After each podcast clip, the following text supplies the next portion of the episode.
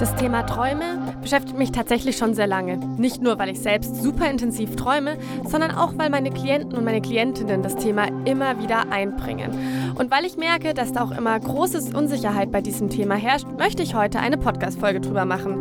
Wir reden ganz kurz über den Schlaf allgemein und was Träume eigentlich sind. Wir sprechen aber auch über Traumerinnerung und warum sich manche sehr einfach an Träume erinnern und manche nicht. Und schauen uns in diesem Rahmen auch die Traumerinnerung in Bezug auf Cannabis näher an. Außerdem sprechen wir über Konsumträume und ganz am Ende erfahrt ihr noch, was man eigentlich gegen unangenehme Träume tun kann.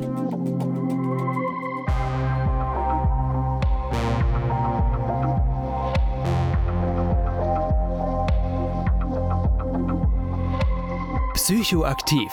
Euer Drogen- und Alkohol-Podcast mit Stefanie Bötsch. Zieht's euch rein.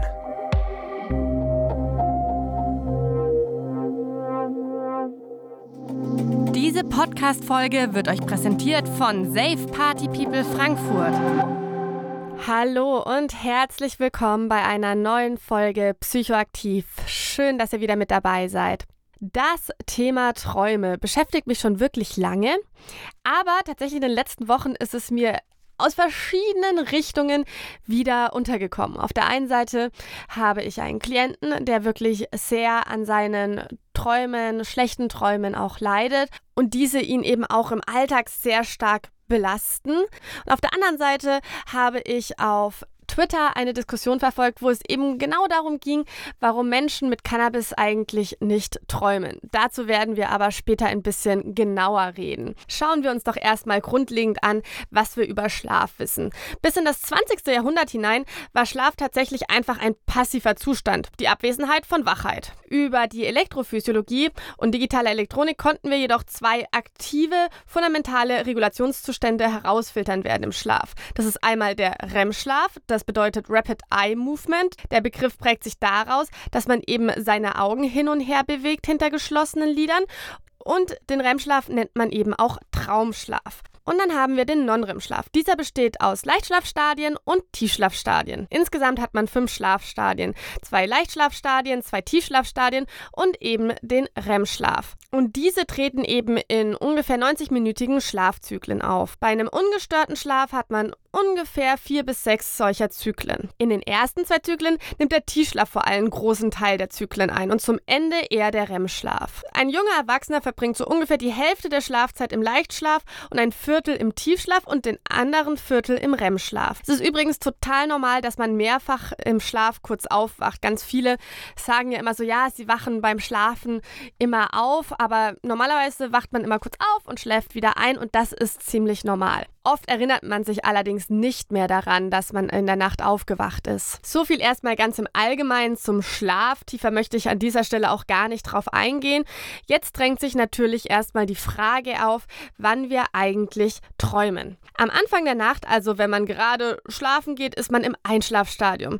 Das ist so ein Übergangsstadium zwischen Wachsein und Schlafen und das wird oft von bizarren Bildern und Gedanken begleitet. Das nennt man dann Wachträumen oder Hypnagoge Halluzination. Und das Stadium hält oft kurz an und oft schreckt man daraus auf und weiß gar nicht, ob man wirklich geschlafen hat oder nicht. Allerdings erinnert man sich an Einschlafträume in der Regel nicht mehr, wenn man dann auch wirklich durchschläft. Ganz am Anfang habe ich ja schon gesagt, dass die REM-Schlafphase auch Traumschlaf genannt wird. Das liegt tatsächlich daran, dass man sich vor allem in dieser Zeit an seine Träume erinnert. Allerdings träumen wir in jeder Phase. Doch die Träume im Non-REM-Schlaf sind meist deutlich nüchterner und distanzierter zu uns. REM-Schlafträume sind dahingehend echt super intensiv und emotional und deswegen fällt es uns leichter, uns auch an diese zu erinnern. Das kann man sich vielleicht auch an einem ganz guten Beispiel merken. So, erinnert euch doch mal jetzt halt ganz kurz spontan, was ihr so letzte Woche gemacht habt und welche Situation da sofort bei euch in den Kopf kommt. Mir fällt zum Beispiel ein, dass ich letzte Woche ein sehr intensives Gespräch hatte, was mich auch sehr traurig gemacht hat und das ist so das Erste, was mir einfällt und dahinter verblassen erstmal alle anderen Erinnerungen der Woche. Wenn ich jetzt ein bisschen bisschen tiefer nachdenke, kommen da natürlich noch mehr Sachen. Aber eben dieses schwierige Gespräch ploppt sofort auf. Und so ist es halt auch ein bisschen mit äh, den Träumen. Alles, was so standard, normal, langweilig, distanziert zu uns war, kommt uns einfach nicht so einfach ins Gedächtnis, während die emotionalen Träume im REM-Schlaf deutlich besser im Gedächtnis hängen bleiben. Im REM-Schlaf treten dann eben auch Gefühle wie Angst, Trauer, aber auch Freude hinzu. Allerdings ist es so, dass wirklich 80 Prozent der REM-Schlafträume eher negativ eingefärbt sind. Bei negativen Träumen bzw. belastenden Träumen unterscheidet man dann noch einmal zwischen Albträume und Bad Dreams, also schlechte Träume bzw. Angstträume. Albträume definieren sich tatsächlich dadurch, dass man aus dem Schlaf aufschreckt. Nur das sind Albträume, alles andere sind Bad Dreams, also wie schon gesagt, schlechte Träume bzw. Angstträume. Das heißt aber nicht, dass irgendwie Angstträume weniger intensiv sind oder weniger belastend sind. Man schreckt halt einfach nicht darauf aus. In der normalen Sprache bzw. in der Alltagssprache sagen die meisten Menschen zu allen belastenden Träume Albträume. Also ich habe nicht das Gefühl, dass diese Unterscheidung sehr verbreitet oder sehr bewusst ist. Von Albträumen und Bad Dreams sind dann noch posttraumatische Wiederholungsträume zu unterscheiden. Diese können sowohl im REM als auch im Non-REM-Schlaf auftreten. Und diese spiegeln dann halt ein tatsächlich erlebtes und traumatisches Erlebnis relativ realitätsnah wider und scheinen den sogenannten Flashbacks, die man ja auch im Rahmen der posttraumatischen Belastungsstörung kennt, sehr ähnlich zu sein. Am Ende dieser Folge rede ich auch nochmal genauer darüber, wie man mit schlechten Träumen und Albträumen umgehen kann. Ich möchte aber an dieser Stelle schon mal vorab sagen, dass wenn man eben diese posttraumatischen Belastungsträume hat, das auf jeden Fall im Rahmen einer Therapie machen sollte und nicht einfach ja, diesen Tipps nachgehen sollte, die ich später gebe, weil das kann einfach auch belastend sein, beziehungsweise auch nicht wirksam. Ich erinnere mich, das war vor längerer Zeit auch schon so, da hatte ich einen Klienten, der aufgrund dieser posttraumatischen Belastungsträume wirklich nicht mehr schlafen wollte.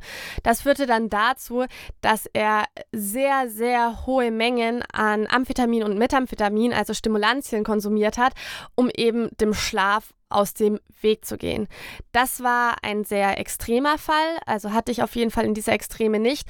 Trotz allem gebe ich dieses Fallbeispiel mal mit, weil es lohnt sich auf jeden Fall, wenn jemand versucht, Schlaf zu vermeiden, auch ganz intensiv über Träume zu sprechen und zu schauen, ob dahingehend vielleicht das Problem liegt und dadurch hat man eben auch einen guten Ansatzpunkt.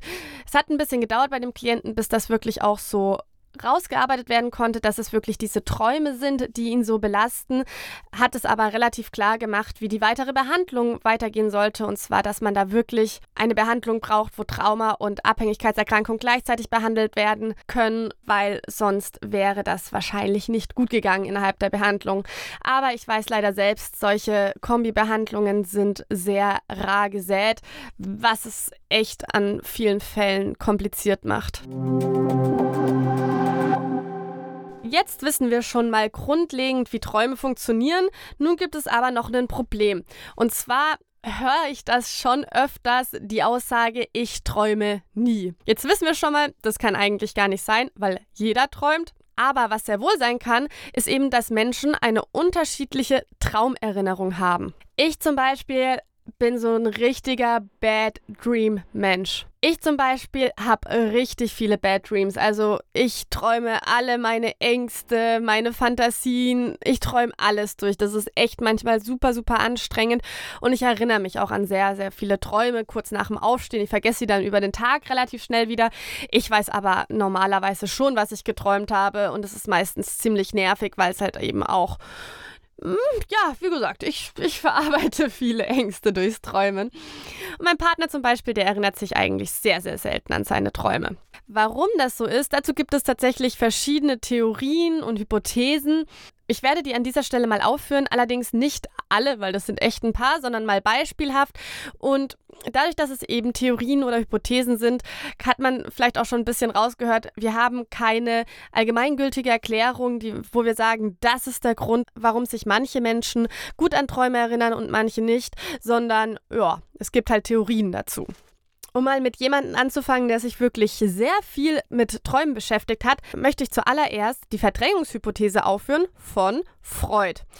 Er sagt, dass ein Traum, der Wünsche und Triebe enthält, die für das Ich nicht akzeptabel sind, von einer inneren Zensur verändert werden. Ist dies nicht möglich, werden sie komplett verdrängt. Also kurz, wir haben sowas wie ein innerer Bodyguard, der versucht, nur das an uns heranzulassen, was wir wirklich auch verarbeiten können. Und falls das nicht möglich ist, verdrängen wir diese Träume. Das Problem an dieser Theorie ist, sie ist natürlich wissenschaftlich überhaupt nicht nachprüfbar. Schomba hat versucht, die Traumerinnerung mit der Lifestyle-Hypothese zu erklären. Diese besagt, dass der persönliche Lebensstil die Traumerinnerungsfähigkeit beeinflusst. Dabei sagt er, dass introvertierte Menschen mit einem kreativen Denkstil und im Wachzustand einer größeren Vorstellungskraft sich eher an Träume erinnern als extrovertierte Personen, die eben mehr nach außen orientiert sind und sich eher auch für sachliche Inhalte interessieren. Das ist natürlich sehr plakativ, denn es gibt ja auch Mischgewebe und macht das relativ schnell auch wieder ungenau. Neben den Hypothesen haben sich aber auch viele, viele Studien mit dem Thema beschäftigt und die unterscheiden eben zwischen Trade und State-Faktoren. Trade-Faktoren sind dabei Merkmale, die über die Zeit relativ stabil sind, wie zum Beispiel die Persönlichkeit oder die Gedächtnisfähigkeit. Und die State-Faktoren, dabei handelt es sich eben um kurzfristige Faktoren, wie nächtliches Erwachen, aber auch Stress, belastende Lebensereignisse oder auch die Stimmung des Vortags. Diese State-Faktoren erklären dabei eben auch die Schwankungen der Traumerinnerung, also warum man sich zum Beispiel zu manchen Zeiten sehr gut an Träume erinnert und zu manchen Zeiten einfach gar nicht gut. Für diese Podcast-Folge habe ich auch ein Video von Dr. Hans-Günther Wess angeschaut. Er ist psychologischer Psychotherapeut und ein sehr renommierter Schlafforscher.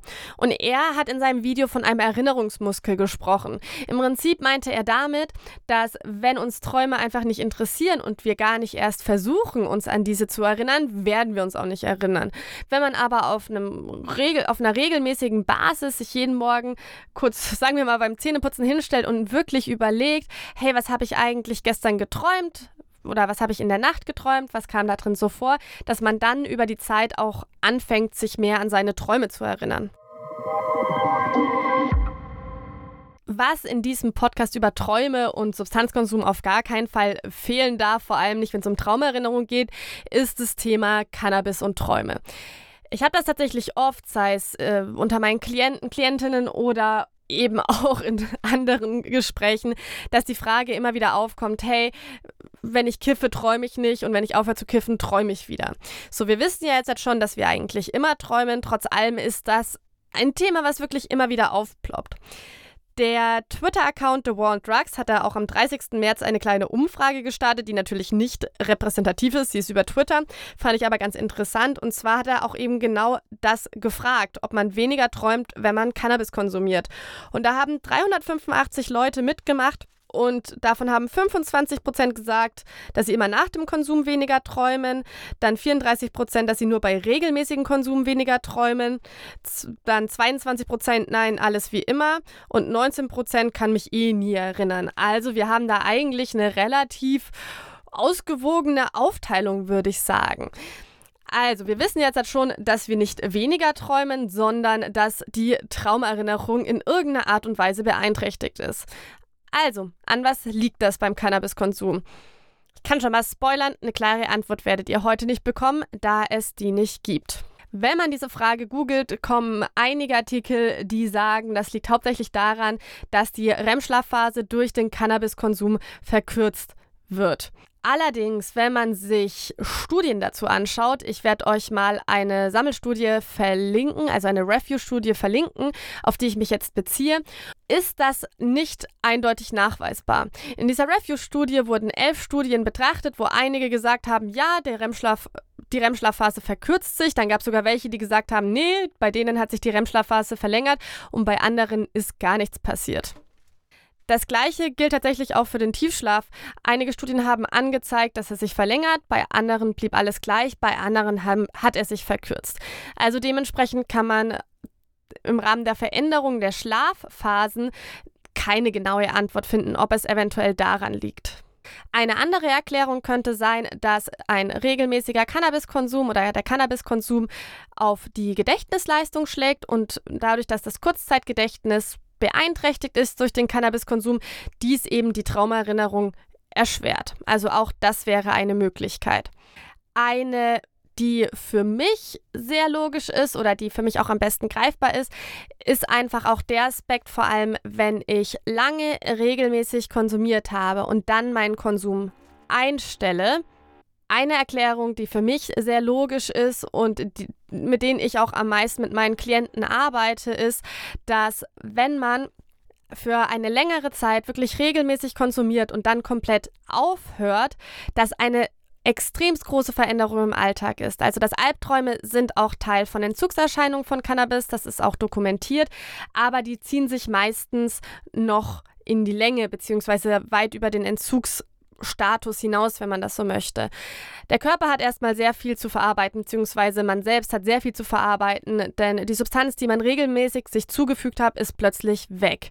Es ist zum Beispiel auch sehr häufig so und sehr normal, auch ein bisschen abhängig von welcher Erkrankung, aber dass man, wenn man eine Psychotherapie startet, auch mehr träumt. Einfach weil es viel mehr zu erarbeiten gibt. Ne? Man stoßt plötzlich auf Themen, die man eventuell sehr lange Zeit mit Substanzen abgedeckt hat, abgeschwächt und abgedämpft gekämpft hat und die ploppen hoch. Oder was auch super viele meiner Klienten, Klientinnen haben mit einem sehr langen, regelmäßigen Substanzkonsum, ist auch, dass Gefühle fühlen. Also dass Gefühle plötzlich wieder ein Thema werden, dass sie klarer werden, die man eben so lange eben abgedämpft hat. Und all das spiegelt sich eben in den Träumen wieder, weil sie eben da weiterverarbeitet werden, weil Themen weiterverarbeitet werden und der Tag schlichtweg alleine auch nicht reicht und man dadurch auch ja, intensivere Träume in der REM-Schlafphase hat. Und dadurch erinnert man sich auch ein bisschen mehr daran. Wir haben ja vorhin auch über die Trade-Faktoren gesprochen, die eine Traumerinnerung beeinflussen beeinflussen. Und da waren eben so Sachen wie Krisensituationen, schwere Situationen ein Thema. Vor allem der Anfang von der Therapie, wenn man so in eine tiefe Auseinandersetzung mit sich selbst geht, aber auch diese starke Veränderung, wenn man von einem regelmäßigen Konsum zu gar kein Konsum mehr übertritt, dann hat man wirklich viel, mit das man erstmal arbeiten muss, verarbeiten muss und das kann eben auch zu viel intensiveren Träumen führen. Das Leben kann manchmal ganz schön unvorhersehbar sein. Und ein Unfall oder auch ein Ausbruch von einer schweren Erkrankung kann uns erstmal vor riesen Herausforderungen stellen. Am liebsten wollen wir uns in so einer Zeit uns einfach nur um unsere Genesung kümmern. Allerdings kann es sehr schnell dazu kommen, dass wir in solchen Fällen auch vor finanziellen Problemen stehen. Denn allzu lange Ausfälle in unserem Beruf sind in den staatlichen Leistungen einfach nicht vorgesehen. Und hier kommt dann die Berufsunfähigkeitsversicherung ins Spiel, die genau diese Lücke schließt. Das Problem bei der Berufsunfähigkeitsversicherung Versicherung ist nicht nur der lange Name, sondern auch den passenden Anbieter zu finden. Hierfür gibt es aber eine super Lösung und zwar Clark.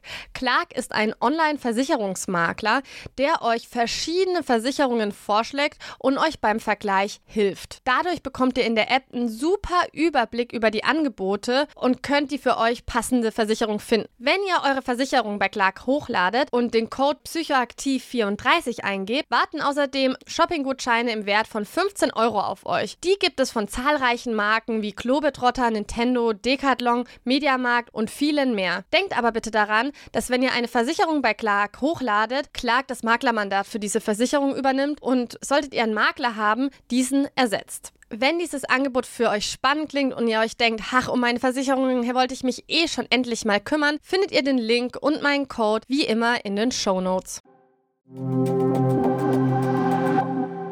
Für Menschen, die eine Abhängigkeitserkrankung entwickelt haben oder, ich meine, dafür braucht man keine Diagnose, man lange regelmäßig konsumiert hat und sich nun dafür entscheidet, gar nichts mehr von einer Substanz oder allgemein nicht mehr zu konsumieren, spielen sogenannte Drug Dreams eine Rolle. Dieser Begriff wurde erstmals 2001 von Brian Johnson im Journal of the American Psychoanalytic Association verwendet und Johnson definiert Drogenträume als Träume, in denen mindestens eine Person high wurde oder diese Person auf der Suche nach Drogen war bzw. diese erwarb. Also kurz, ein Traum von einem sogenannten Rückfall. Diese Drug Dreams werden eben von Betroffenen als sehr intensiv wahrgenommen und führt oftmals dazu, dass die Betroffenen während des Traums und nach dem Erwachen mit super starken Emotionen konfrontiert sind. Dabei kann es zu Schuld, Angst und Panikgefühlen kommen, die auch wirklich nach dem Traum erstmal weiter bestehen können, beziehungsweise auch es den Menschen nach dem Aufwachen sehr schwer fällt, erstmal zu gucken, ob das jetzt Realität war oder nicht.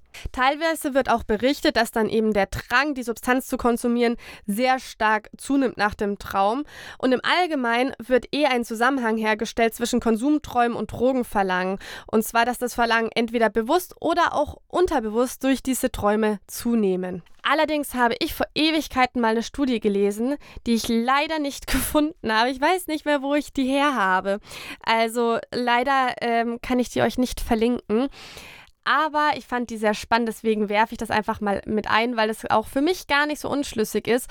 Und zwar hat eben diese kleine Studie den Zusammenhang zwischen Substanzträume, Rückfallträume und Rückfälligkeit, also tatsächliche Rückfälligkeit, in Augenschein genommen. Und dabei kam raus, dass die Menschen, die eben intensiv von Rückfällen träumen, eher eine geringere Wahrscheinlichkeit haben, rückfällig zu werden, beziehungsweise in dem Zeitraum nicht rückfällig geworden sind. Dazu wurden zwei Hypothesen aufgestellt, die meiner Meinung nach auch ziemlich zusammenhängen. Auf der einen Seite, dass eben die Menschen, die davon träumen, sich den Rückfall vor Augen führen und sich eben weiter mit dem Thema Konsum auseinandersetzen.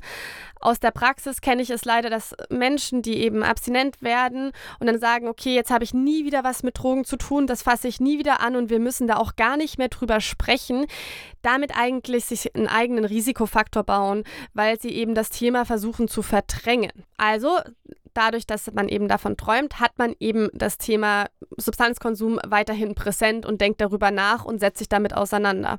Ein weiterer Grund, der meiner Meinung nach daran ansetzt, ist eben, dass man diese Träume mit in die Therapie, wenn man in einer ist, nimmt und dann eben weiter mit der Therapeutin das Thema reflektiert und dadurch auch wirklich ja, einen guten Aufhänger hat, Ängste, Sorgen und Rückfallszenarien wirklich auch zu besprechen. Doch was mache ich mit diesen belastenden Träumen? Neulich meinte ein Klient zu mir, ey, ich will einfach wieder Cannabis konsumieren, weil ich habe überhaupt keinen erholsamen Schlaf. Es ist so stressig, die ganze Zeit zu träumen. Ich will das einfach alles wieder weghaben. Was ich total verstehen kann, weil Träume wirklich auch sehr belastend sein können, was wir ja in dieser Folge auch besprochen haben. Vor allem, wenn sie nach einer langen Abstinenzzeit, in dem Falle war schon ein Jahr, einfach nicht weggehen. Allerdings gibt es auch eine Übung, die ich euch in zwei Varianten jetzt hier in dieser Podcast-Folge vorstellen möchte, die ihr anwenden könnt, um eben mit euren Bad Dreams oder euren Albträumen umgehen zu können. Und zwar ist der erste Schritt die Konfrontation. Ich persönlich mache sowas lieber immer schriftlich. Das geht aber auch in der Imagination. Und zwar setzt man sich hin und schreibt den Traum, der aktuell am häufigsten vorkommt oder der einem am, am intensivsten ist, auf. Man schreibt ihn auf und versucht sich dann wirklich auch in die Gefühle und in das Geschehen hineinzuversetzen, auch wenn die Gefühle erstmal schmerzhaft und schwierig für einen sind man muss da richtig reingehen und sich eben ja mit der Situation zu konfrontieren. Die erste Variante der Übung ist nun, sich über 10 bis 20 Tage jeden Tag ein bis zwei bis dreimal wirklich mit diesem Traum zu konfrontieren. Was passiert dadurch? Eine sogenannte systematische Desensibilisierung. Dadurch, dass wir uns dem Traum immer wieder stellen und uns immer wieder ja, den Gefühlen stellen, verliert er seine Macht und wird nicht mehr so intensiv. Diese Übung wiederhole ich dann mit dem nächsten, den zweithäufigsten Traum und noch mit einem dritten. Und meistens ungefähr so nach dem dritten entsteht dann eine Generalisierung. Das bedeutet, dass alle schwierigen Träume einem nicht mehr so belastend vorkommen, beziehungsweise nicht mehr so eine Macht über einen haben. Eine erweiterte Variante für diese Übung ist, dass man, nachdem man sich den Traum aufgeschrieben hat und ihn imaginiert hat, sich ein anderes Ende dafür ausdenkt, der den Traum nicht mehr so angstvoll macht. Und das kann wirklich alles sein. Es kann sein, dass man sich vorstellt, dass ein Löwe ein zahmer Löwe zu einem kommt und einen beschützt. Es kann sein, dass in so einem dunklen Angstraum einfach jemand das Licht anschaltet und alles ist easy. Man kann sich überlegen, dass das, was man sich gruselig vorgestellt haben, eigentlich nur ein Luftballontier ist. Mir fällt gerade nichts mehr wirklich ein. Aber seid da kreativ, ist es ein Traum. Alles ist möglich. Und dann geht es eben darum, dass man sozusagen den Traum mit dem neuen Ende sich wie bei der anderen Variante sich jeden Tag zwei bis dreimal vorstellt, sich da reinfühlt und auch dadurch gibt es den Effekt, dass diese Träume nicht mehr so belastend und so schwierig einem vorkommen. Ja, meine Lieben, das war es mit der heutigen Folge. Mich würde total interessieren, wie euch diese Folge gefallen hat. Also schreibt mir gerne. Auf Spotify kann man jetzt auch Kommentare schreiben. Ihr könnt mir aber auch gerne unter psychoaktiv.podcast.gmail.com schreiben oder unter meinem Instagram-Kanal psychoaktiv.podcast. Es ist einfach wichtig, dass ihr mit euren belastenden Träumen nicht alleine bleibt. Redet mit Menschen drüber. Wenn ihr in Therapie seid, redet auch in der Therapie drüber. Man kann daran arbeiten und es hilft auch einfach darüber zu reden und damit schon in eine gewisse Konfrontation zu gehen. Wir hören uns sehr bald wieder. Ich freue mich drauf. Habt eine wunderschöne Woche. Bis dann.